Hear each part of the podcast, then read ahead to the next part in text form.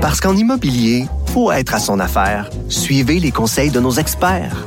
Via Capital, les courtiers immobiliers qu'on aime référer. Bonne écoute.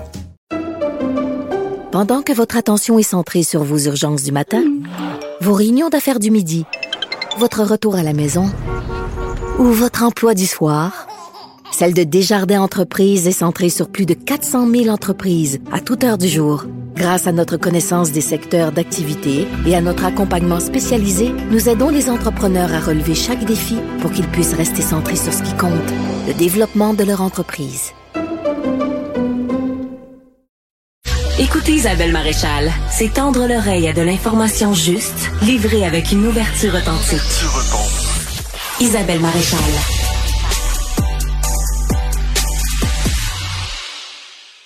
Bonjour Richard Belliveau, docteur en biochimie, chroniqueur au Journal de Montréal. Il y a un nouveau rapport, Richard, qui a été publié aujourd'hui par la Société canadienne du cancer qui montre que le nombre de personnes qui ont ou qui ont eu un cancer au pays continue de grimper. On a eu des chiffres justement il y a quelques jours de plus d'un million et demi de personnes.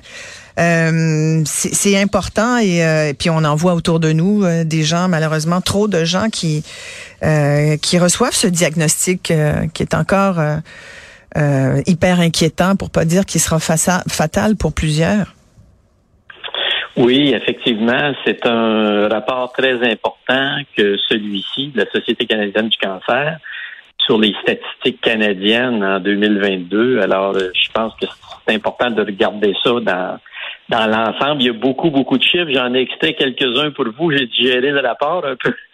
c'est un peu euh, indigeste d'un point de vue statistique. je pense que la première chose qu'il faut, dont il faut prendre conscience, c'est que le cancer euh, est la première cause de mortalité au Canada, avec 28% de tous les décès au Canada qui sont causés par le cancer, devant les maladies du cœur à 18% Donc, le cancer ah, était et est encore la première cause de mortalité. On estime que euh, les chiffres, c'est on estime que 44% des Canadiens dans leur vie vont être atteints d'un cancer et qu'un Canadien ou Canadienne sur, euh, sur le 4 va mourir du cancer. Donc, je pense que ça... Un sur quatre euh, va en mourir?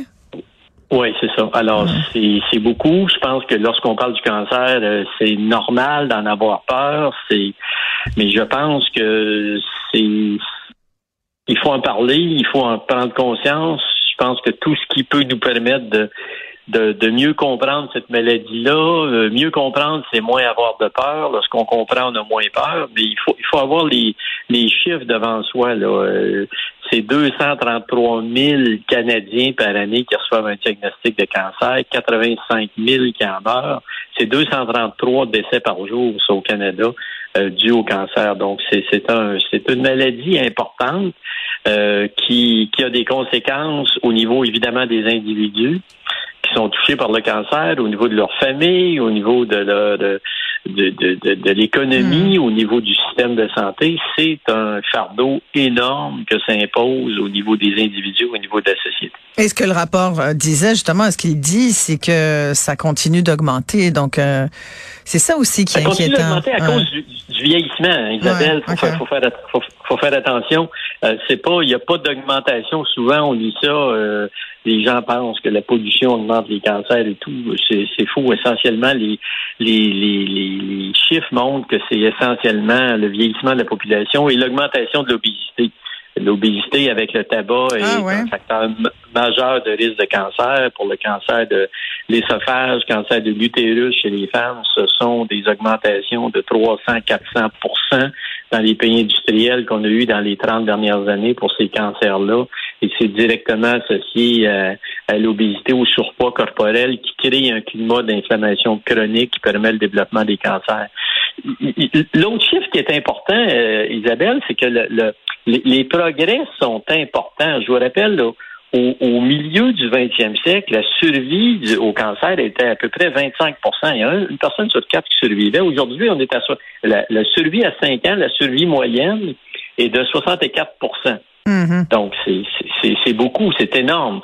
Euh, ce qu'il faut comprendre aussi, c'est que les, le taux, la, la, survie à 5 ans varie énormément selon le type de cancer. Le cancer, c'est un ensemble de maladies qui n'a de dénominateur commun que le fait que ce soit une prolifération anarchique des cellules d'un tissu donné. Le reste, la signature moléculaire, la signature génétique des cancers est différente d'un type de cancer à l'autre. Une leucémie lymphoblastique aiguë n'a pas les mêmes gènes mutés qu'un glioblastome ou qu'un cancer du sein ou de la prostate. Donc, la, survie à 5 ans est très variable. Pour les mhm. deux cancers les, plus les plus prévalents au Canada, la prostate et le sein, on est à 90% de survie à 5 ans. Mhm.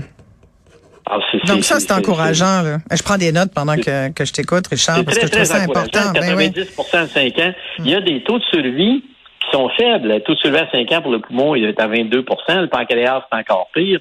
Parce que ces cancers-là ont des signatures moléculaires, ont des gènes différents et on n'a pas encore trouver des façons, on n'a pas développé des médicaments qui permettent de cibler ces gènes-là de façon spécifique. En fait, tu, es en train de nous décrire toutes sortes de types de, maladies euh, cancéreuses, mais mais oui, euh, on, on, dit souvent le cancer comme s'il y en avait qu'un, mais dans le fond, c'est plusieurs, c'est plein de cancers différents avec chacun leur histoire aussi et leur euh, leur traitement. Parce que il y a quelqu'un qui m'écrivait euh, justement la, semaine dernière par, dans la foulée là, du rapport euh, qui est sorti, ces stades canadiennes sur le cancer, et qui disait comment ça se fait qu'on on trouve des remèdes à toutes sortes de maladies, mais le cancer, on dirait qu'on n'arrive pas à trouver le remède pour le contre le cancer?